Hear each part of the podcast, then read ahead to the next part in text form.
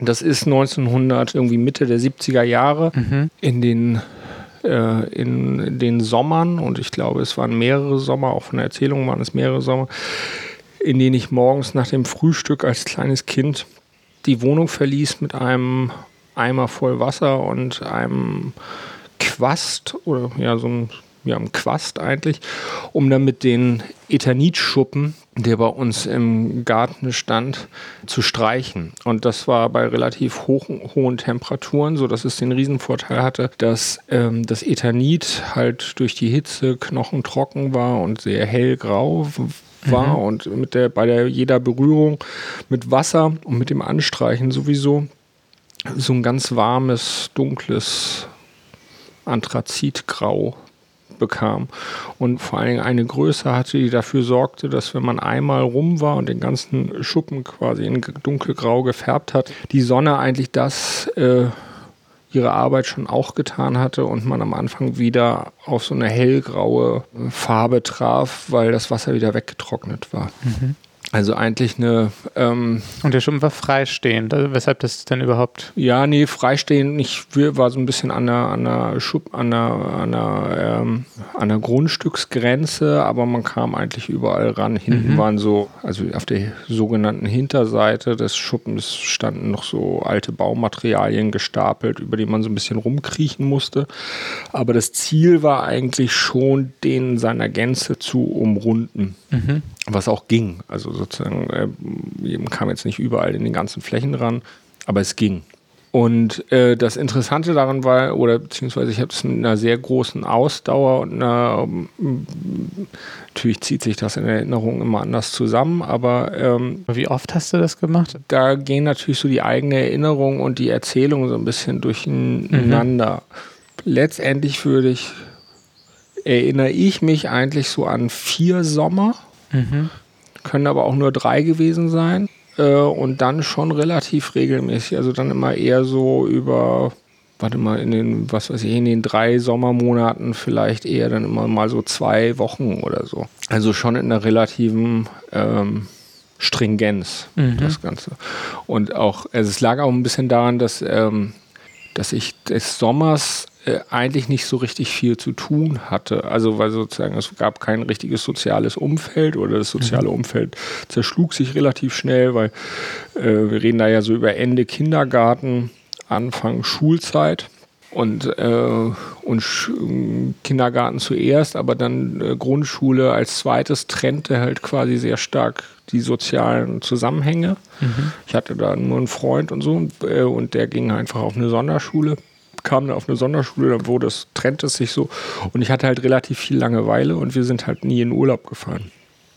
Ähm, was dazu ist, es gab einfach auch relativ viel Zeit, äh, die man so mit sich selber verbringen musste. Und neben der Erkundung von so Wäldern oder Seen oder so war sozusagen dieser, dieses, dieses Schuppenstreichen eine relativ klare unhinter, also war für mich damals, also das ist die Erinnerung, die relativ stabil ist und die mein Umfeld auch, also sozusagen Eltern, Großeltern noch so um äh, noch so kolportiert wurde, dass diese, äh, diese Tätigkeit war halt relativ stabil. Also die war mhm. sozusagen in kann keiner Sekunde hinterfragbar. Also für mich nicht hinterfragbar, weil das war eben ganz klar, was man da macht. Also und es hat eine ganz klare Zeitlichkeit. Also man streicht halt den Schuppen und wenn man gefragt hat, was machst du da? War eben klar, ich äh, habe ich sozusagen so ein Referenzmodell immer gebracht oder habe ich ne, immer behauptet, äh, so einen Satz gesagt, ich bin der Maler Fixel und muss zur Arbeit. Mhm.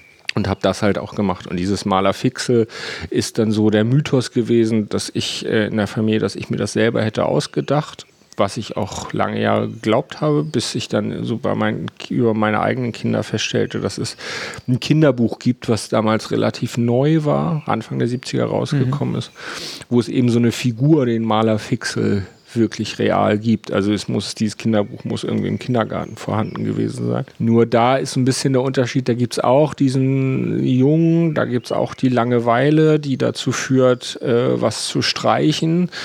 Ähm, da gibt es auch den Farbtopf, aber da gibt es sozusagen eben Da gibt es eben, bei mir gab es ja nur den Topf, aber sozusagen da gab es dann eben auch die Farbe und die Wand, die mit Blumenmustern bunt bemalt wurde und Freunde, die dann dazukommen und sich dann auch malen. So ein bisschen so eine, so eine Abwandlung von dem Tom Sawyer, mhm. aber ohne kapitalistische Kritik da drin. Also sozusagen eher so ein Hippietum mit wir malen gemeinsam eine Wand an. Und irgendwie scheint, war dieser, dieser Malerfixel quasi so, eine, so ein Handlungsangebot. Was macht man eigentlich, wenn man zu viel, wenn man Langeweile hat oder mhm. was macht man damit? Und interessanterweise ist aber dieses ja, Handlungsangebot oder die, die Rahmung, in die du das selber dann ja schon gebracht hast, eben eine der Arbeit, genau. nicht eine des Spiels, was auch all diese Geschichten ja verbindet, die der Kinderbücher oder auch bei Tom Sawyer. Mhm wo das dann aber eben bis zur Lohnarbeit geführt wird oder bis zum geschickten äh, Kapitalisten, der irgendwie andere das wollen lässt eigentlich. Genau.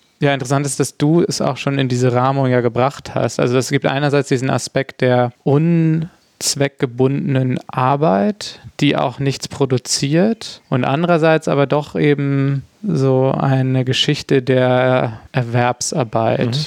Genau, aber das ist natürlich so äh, bei diesen Geschichten, die sich so in einen einbrennen und mhm. so auf eine Spur setzen, äh, ist es natürlich immer so, dass es total ununterscheidbar ist, was da Mythos mhm. ist und eigenes Geschichte, also eigenes Storytelling ist oder was da wirklich die Empfindung war. Also mhm. wenn man sich heute den Kontext anguckt, dann glaube ich, ist es relativ naheliegend, dass es mit so einem Erwerbsarbeitsmodell zu dort äh, quasi affirmiert oder reproduziert wird. Wir haben einen sehr viel älteren Bru Bruder, der ist acht Jahre älter, sieben Jahre älter der zu der Zeit die, eine Ausbildung gemacht hat, also der sozusagen wirklich zur Arbeit gefahren ist morgens.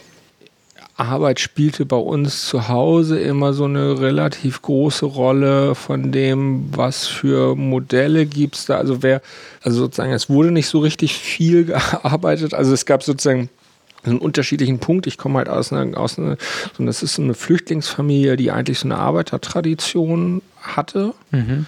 Und in dem Haus, in dem ich aufgewachsen bin, wohnten halt quasi noch, es ist so ein kleines, kleines Haus, in, in so ein Nachkriegshaus, was quasi damals der, die, ähm, die Städte und viel die ländlichen Regionen den Flüchtlingen angeboten hatten. Das ist ein bisschen so das englische Cottage-House-Modell. Das sind eigentlich, so sieht man heute noch, eigentlich sind so klassische Siedlerhäuser, die eben ein relativ großes Grundstück mhm. äh, hatten. Aus der Idee heraus, dass man so Selbstversorgungsangebote macht. Diese Häuser wurden siedlungsweise gebaut, mhm. äh, großflächig und dann den Flüchtenden zum Kauf angeboten, zum Teil mit Ratenzahlungen von bis zu 40, 30, 40 Jahren. Also sozusagen eigentlich so ein Mietkauf. Mhm damit man aber diese Möglichkeit hat, eben irgendwo zu wohnen und auch gleichsam, das ist ja dann so in Nachkriegsgeneration relativ wichtig, diese Idee von, was machen die eigentlich, wie, wie kompensieren die eigentlich ihr Essen, dadurch, dass sie halt ein großes Grundstück hatten, wo eigentlich fast alle so Gemüse und sowas angebaut haben. Mhm. Und man sieht das heute ja auch noch, wenn man durch die Städte fährt, dass diese Siedlungshäuser meistens in so einem Schachbrettmuster angelegt sind heutzutage, also immer Doppelhäuser und dann sind immer rechts und links davon so Neubauten und mhm. dann kommen wieder eine Doppelhause und dann sind wieder Neubauten. Und diese Neubauten sind eigentlich immer in diese Grundstücke reingebaut, die ursprünglich gedacht waren als Anbauflächen mhm. und die ursprünglich auch Anbauflächen waren. Also sei es Obstbäume, sei es irgendwie richtig klassische äh, Obst- und Gemüseanbau oder eben, wie wir das früher hatten, sozusagen das so äh, Hühner, quasi so städtische, so Arbeiterbauernhöfe. Mhm.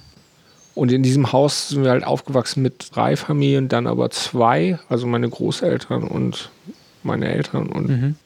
und da spielte Arbeit und der Erwerbsarbeit immer eine Rolle. Immer so, dass mein Opa nicht mehr arbeiten konnte, weil er aus Kriegsgefangenschaft kam, dann irgendwie bei, bei der AEG zwar irgendwie was gemacht hatte, aber da alle sozialen Kontakte über diese AEG, also gab zwei Sozi drei soziale Gruppen, die da eine Rolle spielten. Das eine waren gemeinsam Geflüchtete, die haben mhm. halt alle in der gleichen Straße gewohnt, deshalb kannte man sich. Dann Leute, die über die AEG und die Gewerkschaft zusammenkamen. Und äh, das dritte waren, äh, die dritte soziale Gruppe war eigentlich Familie. Und in denen hat Arbeit eine wahnsinnige Rolle gespielt. Also auch vor allen Dingen Arbeit immer im Sinne von, man verbringt Zeit und dann, also in der, in der, in der relativ klaren Idee von Trennung von Arbeit. Also sozusagen, es gibt Erwerbsarbeit mhm. und dann gibt es Privat Raum. Und das hat eines hat mit dem anderen eigentlich nichts zu tun. Mhm das führte dann auch so bei meinem Vater zum Beispiel dazu, dass so eine, der, der dann eigentlich so, so eine Idee Klassenspringer, also gibt ja ganz viele Biografien, die so funktionieren, aber der dann eigentlich so ein Klassenspringer war, mhm. also so auf der aus der Schicht kommend dann irgendwie kaufmännischer Angestellter war.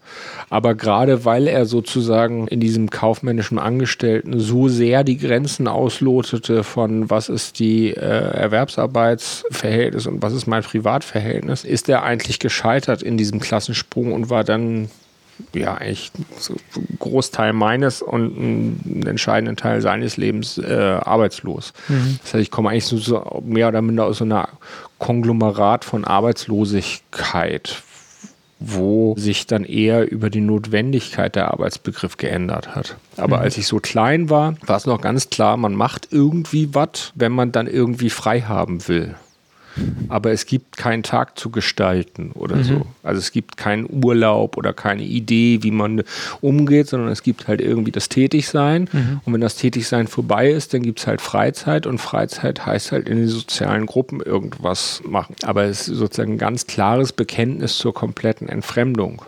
Mhm. So eine relativ heile Welt ist auch diese, diese, dieser Vertrag. Also das ist sozusagen, es gibt entfremdete Arbeit und dafür gibt es halt die, äh, die Freiheit. Nicht entfremdete Freizeit. Die nicht entfremdete Freizeit, also wie, was weiß ich. Und nochmal aber auf den Schuppen zurück. Also was das, auch wenn man sich natürlich nicht zurückversetzen kann, weil ja die, weil Erinnerung einfach nicht so funktioniert, ist ja trotzdem, kann man es zumindest auf sich heute irgendwie beziehen, was für eine Form von Arbeit das ja ist und auch was für eine Form von Genugtuung mhm. das eigentlich vielleicht einem gibt oder was es auch verspricht. Also dieses wiederholende, nicht produzierende, aber trotzdem, aber stark klar auch strukturierte.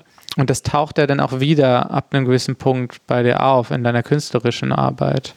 Nee, das ist das gleiche. Also im Endeffekt mache ich nichts anderes. Also das ist ja das Erstaunliche, dass man das dann feststellt, wie sehr man immer versucht, so wegzurennen und dann ist aber letztendlich alles in konzentrischen Kreisen das immer gleich. Also was ja das total Tolle an dieser, an dieser, an dieser Schuppenpraxis ist, ist ja dieses, ist ja, dass in dem Moment unglaublich viel passiert. Es ist eben so eine Kontemplation, mhm. in der man noch den, die, die Räumlichkeit verändert. Also man verändert eine Farbe, das ist sozusagen das Ephemere, das, die ist dann aber auch wieder weg. Mhm. So. Aber man verändert natürlich auch ein Klima. Also es ist total ganzheitlich, weil es man mit heißer Sonne, kaltes mhm. Wasser auf dem Ethanit, das sozusagen zur Ausdünstung kommt, dann entsteht ja immer so eine Verdunstungskälte. Mhm. Also es entsteht ja immer ein eigenes Klima, was sich verändert, wenn man nicht mehr genug Wasser drauf hat. Mhm. Also das ist, finde ich, was, was so ganz entscheidend ist und an was ich mich auch noch erinnere, dass es auch so schön war dass ich mich dann irgendwann gefragt habe, was ist an Baden eigentlich so äh, erfrischend, weil das mhm. Streichen vom Ethanitschuppen, das ist halt echt erfrischend. Und da hat man eine Tätigkeit und dann hat man auch eine, hat man eine Möglichkeit, dass man ein Ende findet, weil man ja einmal rum ist. Mhm aber man ist ja nicht einmal rum, weil man das Ende vom, weil man den Anfang eigentlich nicht mehr erkennen kann. Also das heißt. Erinnerst du, wann, an welchem Punkt würdest du denn aufhören? Oder wenn du jetzt gerufen wirst zum Essen, ja, dann macht, beendet man noch einmal die Runde oder ist nee, es egal? Meistens nicht. Also da würde ich sagen, dass es, äh, dass es bestimmt Momente gab, wo das nicht egal war. Mhm. das zu beenden. Weil man so knapp davor ist? Ja, und wo es sozusagen auch eine Frage ist von so einer also wo es, es gibt natürlich auch Momente dann, je nachdem, je nach Wetter gab es eben auch Momente, wo man das streicht und sich dann davor sitzt, sitzt mhm. und dem beim Verdunsten zuguckt. Weil die Zeit eben nicht, äh, die Hitze nicht reicht, um das in der Zeit wirklich wieder hell zu machen. Mhm. Und die Momente sind, äh, das erinnere ich, dass ich die schwerlicher unterbrechen konnte. Also ich konnte so sagen, das ist klar, dass man dann eine Seite fertig macht oder so. Mhm. So, das ist dann irgendwie schon klar. Also man macht jetzt nicht, hört jetzt nicht mitten in der Seite auf, nur weil jemand ruft. Mhm. Sondern man macht die dann fertig. Aber so groß ist die Seite ja nicht und man kann ja, diese Tätigkeit ist ja relativ schön, weil man kann sie ja in ihrer Geschwindigkeit frei skalieren. Ja. Aber trotzdem gibt es auch da schon sowas, auch als Kind äh, hat man schon so eine gewisse Selbstverpflichtung der, ja, der Aufgabe gegenüber, die ja dann in der Konzeptkunst versucht wurde zu Ende zu denken. Und die ist einem aber ja auch als Kind schon klar. Also genau, und also das ist ja das Interessante dann mit der Kunst, ist ja dann der Punkt, wo es da, und deshalb finde ich ja im Nachhinein die Praxis immer größer, weil sich sozusagen mit, wenn man die Irritationspunkte anguckt, es dann schon interessant wird. Das, was du sagst, ist ja vollkommen richtig, dass diese Praxis hat eben das ist eben eine Handlungspraxis und die hat ihre innere Logik und ihre eigenen Gesetzmäßigkeiten und die sind völlig unhinterfragbar. Also sie sind nicht, nicht argumentierbar für ein Kind sowieso schon mal nicht, aber sie sind ähm, außerhalb jeder Diskussion, weil sie sozusagen aus sich selber heraus folgen. Mhm. Und das Interessante ist ja dann, wenn, ähm, wenn dort dann sowas wie Betrachtung oder Kritik einbricht, also in Form von vorbeigehenden Spaziergängern oder so, die auf einmal dann am Gartenzaun wahlweise einen auslachen oder einen so sagen, na, malst du das auch alles ordentlich mhm. oder so. Also ab dem Moment, wo es quasi ein Außen gibt, was das kommentiert oder eine, dazu eine Frage stellt, ab dem Moment wird es ja erst eine, oder ab dem Moment muss es sich sozusagen gewissen, muss es die Grenzen definieren die vorher aber selbstverständlich da sind. An der Stelle entscheidet sich auch, in welcher Ernsthaftigkeit das eigentlich funktioniert. Mhm. Also ob man selber sich ernst nimmt in dem, was da passiert oder nicht. Und das ist keine sozial, also das ist sozusagen nicht auf diese Kommunikation angelegt ist, sondern dass die Kommunikation was ganz anderes daraus macht. Mhm. Das finde ich einen spannenden Gedanken, der, wo, wo man so ab und an nochmal, ähm, also weshalb mir diese, dieses Beispiel relativ wichtig ist. Also, weil es gibt so zwei, also ich habe 1998, 97, 98, 97 eine Zeitung rausgebracht, die hieß Revision. Das ist mhm. sozusagen so eine, am Ende meines Kunststudiums war das. Und da ging es damals schon um die Verhältnismäßigkeit von Kunst, Ökonomie, Gesellschaft, wie, wie funktioniert das Politische und so. Und das war eigentlich so eine Zeitung, Zeitungsversuch, der, wo es ganz viele Interviews mit Leuten drin geben sollte, die allesamt ihre Praxis als irgendwie gesellschaftlich relevant begreifen. Mhm. Äh, und die Grundfrage damals war, die dieser Zeitung zugrunde lag, war, warum stehst du RCS morgens auf und tut irgendetwas. Und das war sozusagen breitflächig gestreut. Da gab es so mhm. Interviews mit oder Texte von Beratern, äh, von Unternehmensberatern, aber auch mit Kuratoren, mit Künstlern, mit Kulturwissenschaftlern und so. Und als diese Zeitung in die Welt kam, da gab es so eine Art, habe ich so eine Art Editorial geschrieben. Da kommt das erste Mal eigentlich diese, diese Schuppengeschichte drin mhm. vor. Und aber nochmal wo gab es denn das erste Mal wieder eine ähnliche Praxis? Also, weil du hast ja auch Zeichnungen gemacht. Mhm wo es ganz um Wiederholungen geht und es immer wieder zu tun und so eine Regelmäßigkeit zu haben. War, war das dann das erste nach dieser Kindheitsgeschichte oder tauchte das schon in deiner Bewerbungsmappe zum Beispiel auf? Oder? Nee, eben genau nicht. Also das ist ja genau das Lustige an der ganzen, oder nicht das Lustige, sondern eigentlich das unendlich, ein bisschen lamoyant sagen würde, das ist ja das unglaublich Tragische an der ganzen Geschichte. Mhm. Also mich hat diese, diese Art der Praxis hat mich immer begleitet. Es gibt dann sozusagen mit 13, 14, 15 habe ich so äh, DIN A5 Hefte, Karo-Hefte, immer mit drei Striche senkrecht, drei Striche waagerecht, drei Striche senkrecht, mhm. drei Striche waagerecht und damit ganze DIN A5 Hefte voll gemacht dann auch mal Kreis, Kreuz. Mhm. Dann habe ich zum Beispiel häufig so auf Klorollen, weil das so eine abgrenzbare Menge war, auf Klorollen zum Beispiel alle Bands, die ich kannte, hintereinander aufgeschrieben. Und das Maß war halt, wenn so eine Rolle voll war. So wie das Heft das Maß war oder genau. der Schuppen ja auch ein Maß, Maß ist. Genau, genau. Und das Maß wähle ich halt nicht selber aus, ja. sondern das ist gesetzt und es ist frei verfügbar. Das ist nebenbei eine der Tendenzen, die ich immer, das ist die einzige Grundfeste, die ich bei allem immer hatte. Mhm. Also sozusagen, das durchzieht sich durch alles. Also egal, egal was man anguckt, das ist, das ist die Grundlage von allem, ist immer, das Material ist mehr oder minder frei verfügbar. Es ist relativ willkürlich. Mhm. Äh, es ist keine Prüfung, ob jetzt das Papier da richtig ist auf dem Blatt oder so, sondern wenn das, das ist das A5-Heft, das das A5-Heft ist. Mhm. So, es ist kein besonderes, es ist nicht äh, in den Laden gegangen und geguckt, was ist das richtige Heft dafür, sondern es ist quasi das umgebende Material, was man im, im 1 zu 1 Weg findet. Das ist etwas, was wirklich alles durchzieht. Mhm. Also, dass sobald das das Material anfängt, so einen Snobismus zu kriegen, höre ich eigentlich auf. Hm. Wenn ich was anderes mache, was nicht mit Kunst zu tun hat, also eine Tischdecke, dann kann ich, gehe ich auch in andere Läden und äh, gucke und so und dann suche ich ein Material aus. Aber für eine Kunstproduktion ist das, das, das, das ganz Entscheidende, dass das immer das Profanste ist, ohne dass es sich selber als profan behaupten muss. Mhm. Also es ist eben nicht so eine Pernice-Ästhetik, wo dann gesagt wird, hier guck mal, wie arm ich bin und ich bin ja doch, äh, bin ja doch ein total edles edle Zusammenkunft von Materialien. Also nicht so Posing, sondern ähm, ich meine das ernst. Und gleichzeitig trägst du ja viel Anzug. Und das könnte man ja als einen Widerspruch wahrnehmen. Und so von der Außenwahrnehmung habe ich zum Beispiel auch als einen Widerspruch wahrgenommen, weil ich aber das eben als Performance auch verstanden habe, einen großen Teil von dem, was du tust. Und dann ist ja sozusagen der Anzug nicht das nächstliegende Material. Ja, das kommt darauf an, in was für einem Kontext. Ja. Ähm, ich habe nur einen Anzug, der wirklich im Laden gekauft ist zu regulären Preisen. Mhm. Äh, und das ist mein Hochzeitsanzug. Und ansonsten sind aber die Anzüge sind immer sozusagen gebrauchte B-Sortierung, Outlet, mhm. äh, Grabbeltisch, Ebay, Zeugs. Also es gibt äh, die einfach oder, oder die bildhafteste Strecke dafür ist, als ich angefangen habe, im Unternehmen zu arbeiten. Da war das relativ interessant, weil damals gab es etwas. Damals gab es im äh, machte, gründete sich gerade das Mercado. Also mhm. es wurde gerade, eröffnete gerade.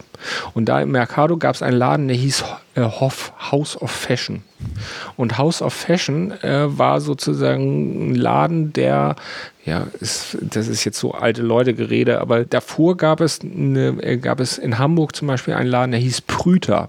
Mhm. Und Prüter war so ein Laden, der äh, relativ geschickt darin war, Versicherungsschäden aufzukaufen und mhm. die dann billig in so einem Lager zu verkaufen. In der Osterstraße gab es das.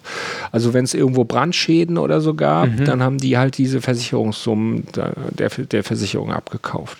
Das heißt, man kriegte da irgendwie alles. Mhm. Manchmal roch es ein bisschen streng oder war halt so irgendwie irgendwas. Das war auf jeden Fall immer so irgendwie so ein installierter Flohmarkt. Und daraus sind dann ja sozusagen ist sowas wie Hoff, also House of Fashion entstanden, mhm. die dann mehr oder minder so die, die Remiten von C und A und, und allen möglichen Leuten verkauften.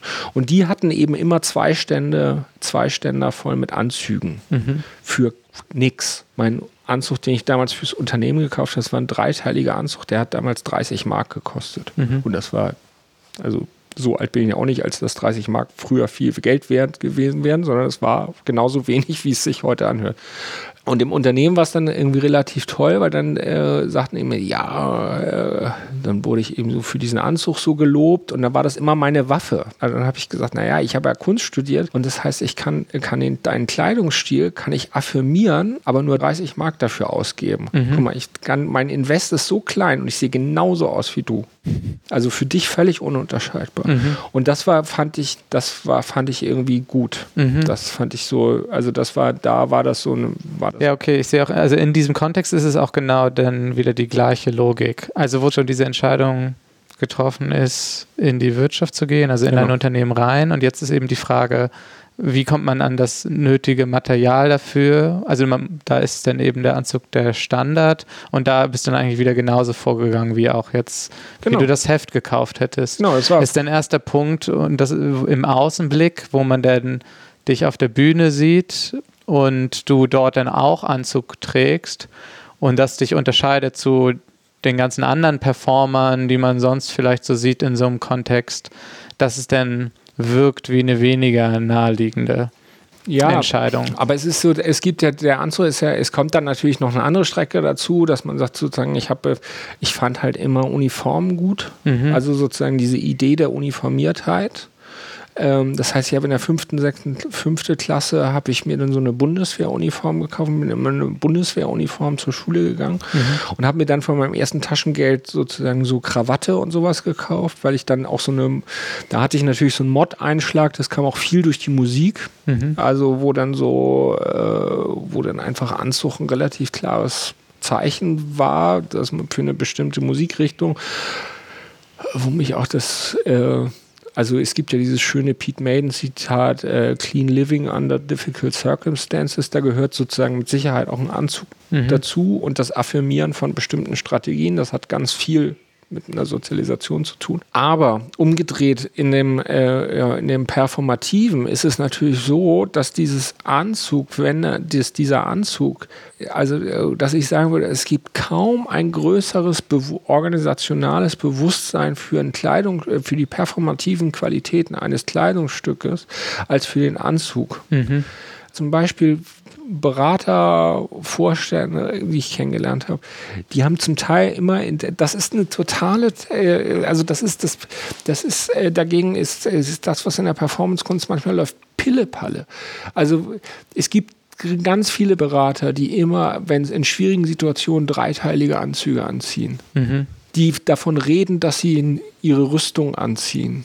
Mhm die dreiteilige Anzüge anziehen, weil sie wissen, dass wenn sie, wenn es zu heiß wird und sie ihr Sakko ausziehen, wie alle anderen, dass sie immer noch die Autorität des Kleidungsstücks haben, weil mhm. sie eine Weste anhaben. Es gibt also da fühlte ich mich ja ganz weit vorne, als ich dann irgendwie mit, als ich Assistent vom Geschäftsführer von Eurospar war und der eine Vertriebs, also da ging es so um die Wurst und da musste der so einen Vertriebsvortrag halten. Dann habe ich anschließend mit dem gesprochen. Das ist völlig normal, dass der äh, damals ein, äh, vor dem Vertrieb, das sind alles Leute, die so ein bisschen die Geschäft machen und denen will er so eine Einpeitschrede mhm. halten. Mhm.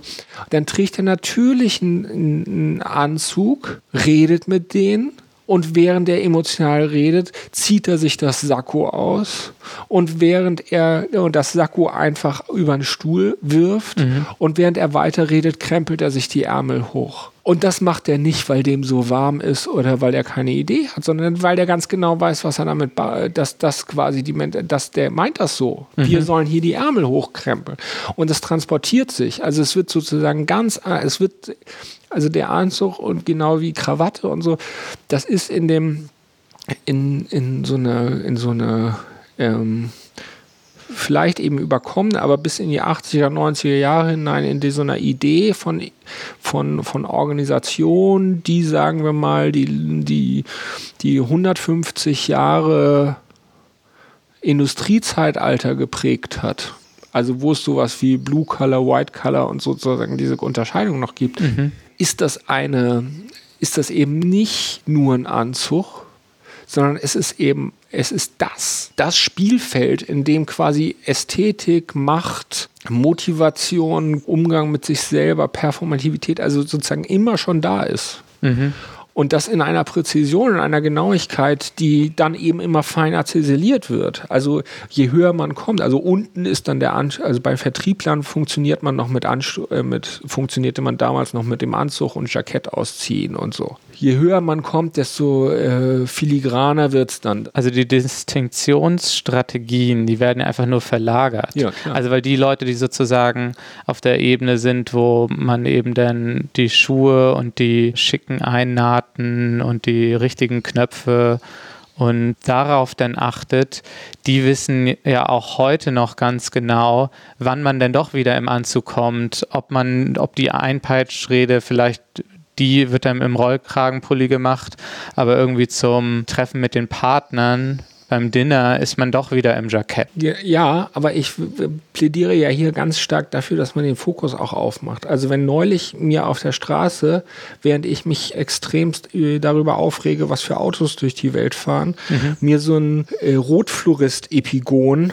mit mir anfängt zu diskutieren und äh, mir so sagen will, oh, das ist ja super, dass du so dagegen bist und so, das sieht man dir gar nicht an mit dem Anzug und so, dann sagt mir das jemand, der eine 180 Euro North Face Jacke trägt, der ein 25 Euro oder 40 Euro Antifaschisten-T-Shirt trägt, der äh, eine Kleidung hat, von der ich meine Kleidung ungefähr fünfmal bezahlen kann. Mhm und der so beschäftigt ist, Distinktion in die Nichtdistinktion reinzustecken mhm. und sich dann anmaßt, zu glauben, dass sozusagen das Bedienen alter Bilder, die ihm vielleicht mal seine Eltern erzählt haben oder so, das hat er ja nie erlebt. Der kennt ja gar keine Anzugträger, die diesen Mythos von mhm. irgendwie tragen oder Macht oder so. Das kennt er vielleicht aus dem Fernsehen. Und dann redet jemand, der zugepackt ist mit völlig unreflektierter Distinktion, äh, maßt sich an, äh, die Meinung von jemand anders anzuzweifeln, weil er der Meinung ist, er könnte das lesen. Und das ist ja eine, also das finde ich eben diese Mut, also das finde ich eben an diesem ganzen Performer-Quatsch total ärgerlich, dass man so tut, als gäbe es so, als man tut so, als gäbe es diese Freizeitkleidung. Also dann ziehen, nachdem sich keiner mehr auszieht, kommt dann jeder mal so dahin und so. Und dann äh, finde ich es eben schon die Frage, wie, wie geht man eigentlich damit um? Also was will man eigentlich, also was zeigt man da eigentlich? Worum geht es? Ja, und ich glaube, da ist man ja schon auch an wieder so einem, ja, ich würde es mal authentisch Authentizitätsproblem vielleicht nennen. Also weil eben in dieser Idee unmittelbar einfach auf das verfügbare Material zuzugreifen, steckt irgendwie so ein Authentizitätsversprechen auch. Mhm. Ist auch ganz naheliegend und ich würde es auch Genau, das zweifle ich auch überhaupt nicht an. Und in der Kleidung wird es dann aber auf einmal schwierig. Irgendwas funktioniert dann nicht mehr, weil es immer schon Repräsentation ist.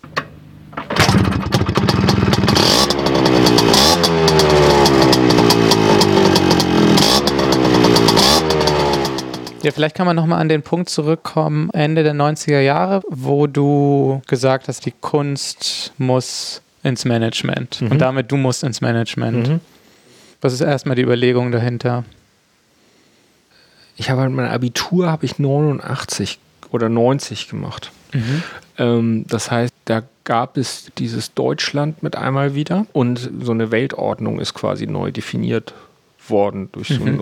Osten-Westen-Konflikt und durch die ganzen Erosionen, die da stattfanden. Und im Rahmen dessen, in dieser ganzen Euphorie, die da so merkwürdig stand, fragte man sich natürlich immer auch nach Innovationen und wie denn quasi mit diesem Ausnahmefall, wie denn Unternehmen und Gesellschaft eigentlich damit umgehen kann. Und in dem Rahmen äh, wuchs eigentlich immer mehr so eine mediale Präsenz des Begriffs Kreativität, der damals so die Runde äh, anfing, nochmal so ein richtig mhm. neuen Frühling zu erleben, dass man sagte, ja, die verknöcherten Strukturen, die eben auf Ost gegen West basieren oder eben, und da wurde ja alles dann in Frage gestellt, also die sozusagen die ständige Klassengesellschaft, also wurde ja behauptet, die Klassengesellschaft ist vorbei, Ost gegen West ist vorbei, es ist alles vorbei, wir müssen alles neu erfinden und neue Produkte und wir haben ein ganzes Land, alle müssen wir reich werden. Und in dem Rahmen kam halt immer mehr diese Diskussion von, von Kreativität und Kreativitätstechniken. Mhm.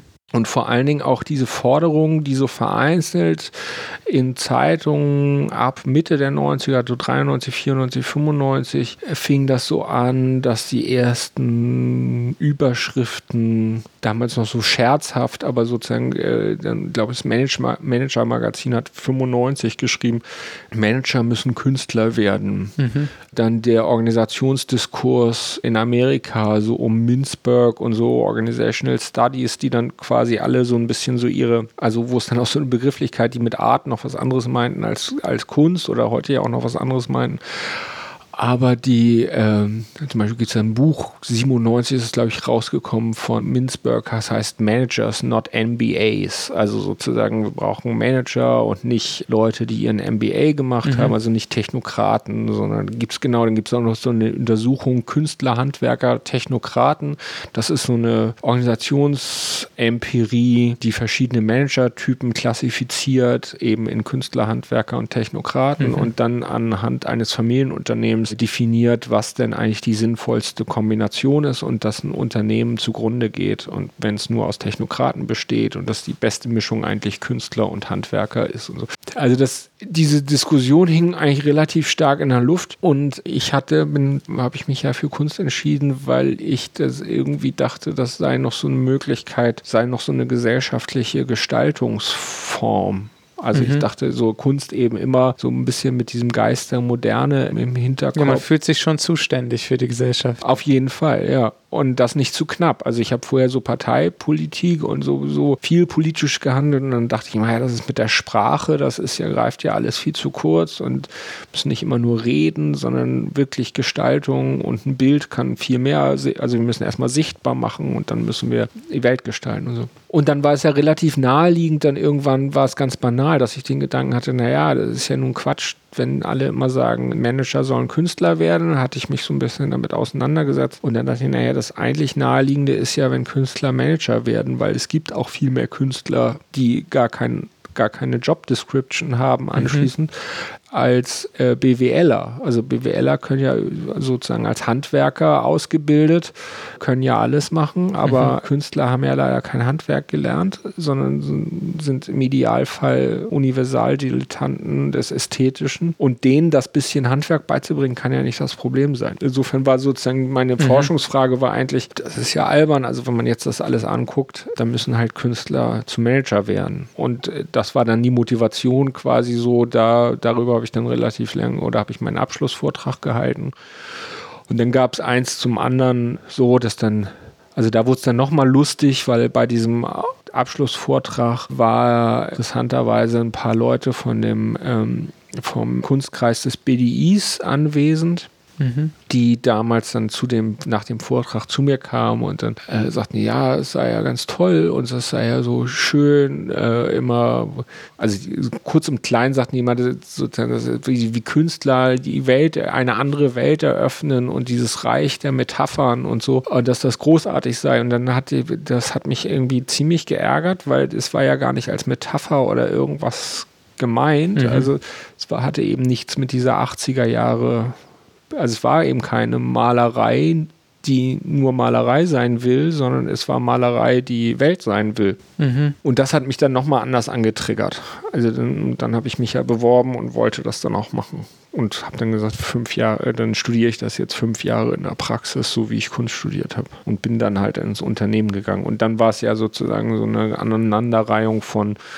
Und da sind wir dann auch wieder an dem, an dem Punkt, wo du dann auch zum Beispiel den Anzug gekauft hast, genau. deinen ersten, und dann da reingegangen bist. Ja, okay, und wie, aber diese, vielleicht kannst du kurz auch noch diese glücklichen Zufälle zusammenfassen. Also wie kommt es überhaupt dazu, dass sowas dann funktioniert, dass man sich sowas vornimmt? Ja, es funktioniert über, also es funktioniert über, äh, also der entscheidende Punkt, und das würde ich heute auch noch so, so anders sehen, als ich das viele Jahre gesehen habe, der entscheidende Punkt ist, glaube ich, nicht, ist nicht eine Kunst oder eine Künstler- Frage, sondern der entscheidende Punkt ist ein, gewisse, ähm, äh, gewisses Handwerkszeug, was man da mitbringt. Und das, und das Handwerkszeug ist eben eins, Punkt eins, Bilder ernst zu nehmen. Das ist was ziemlich Wichtiges.